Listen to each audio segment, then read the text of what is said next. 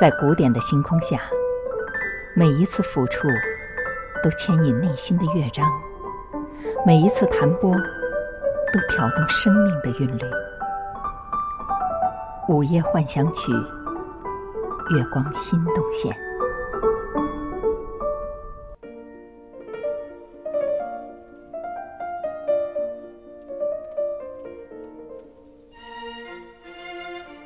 每一位古典音乐爱好者的倾听，恐怕都避不开莫扎特。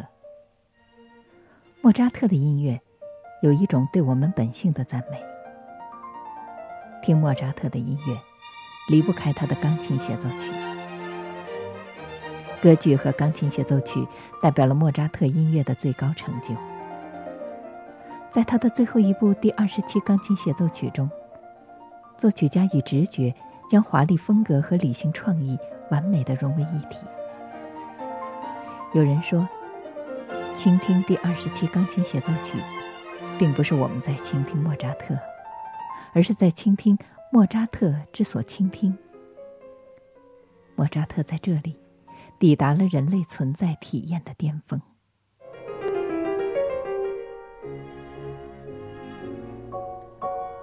钢琴家布伦德尔说。第二十七钢琴协奏曲是一部充满迷惑力的简朴的作品。这部协奏曲最重要的特点就是朴实自然的风格，在宽广的旋律线、温暖音色和内在的宁静阳光沁人心脾中，有那么一种随意、感性，甚至是漫不经心，有那么一点自说自话。让渴望与快乐这两种感情朴素的协调在一起。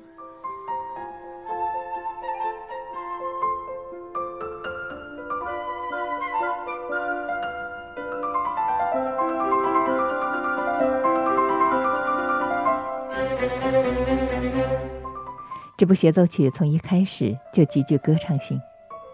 当乐队奏出歌唱性的主题，舒展的旋律是那么的自然的流淌而出。像是花园的喷泉，洋溢平静和从容。主题特点是对话，弦乐与管乐的对话，钢琴与弦乐的对话，舒展着歌唱的主题。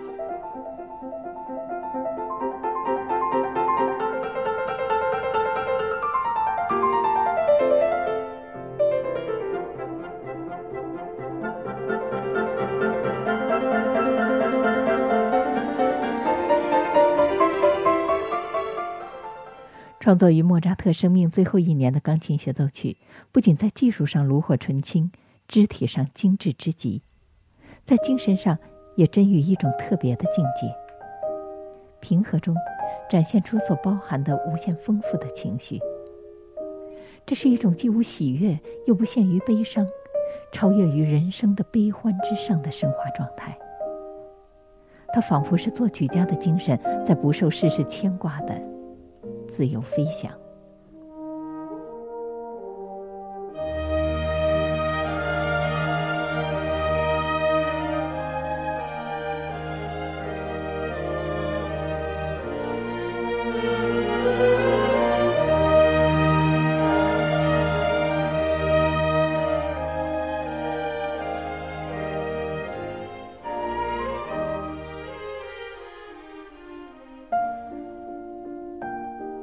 在音乐创作方面，莫扎特是一个典型的例子。他的音乐看不出雕琢修改的痕迹，一切都是内心真情的流露，那样自然，那样毫无艰涩感，似乎是漫不经心的信手拈来，却又是达到了别的作曲家难以企及的高度。无论生活怎样，他的音乐表现的却是明亮。纯净、欢快和完整。可以说，莫扎特轻而易举地跨过了内心音乐感受与音乐表述之间的难关。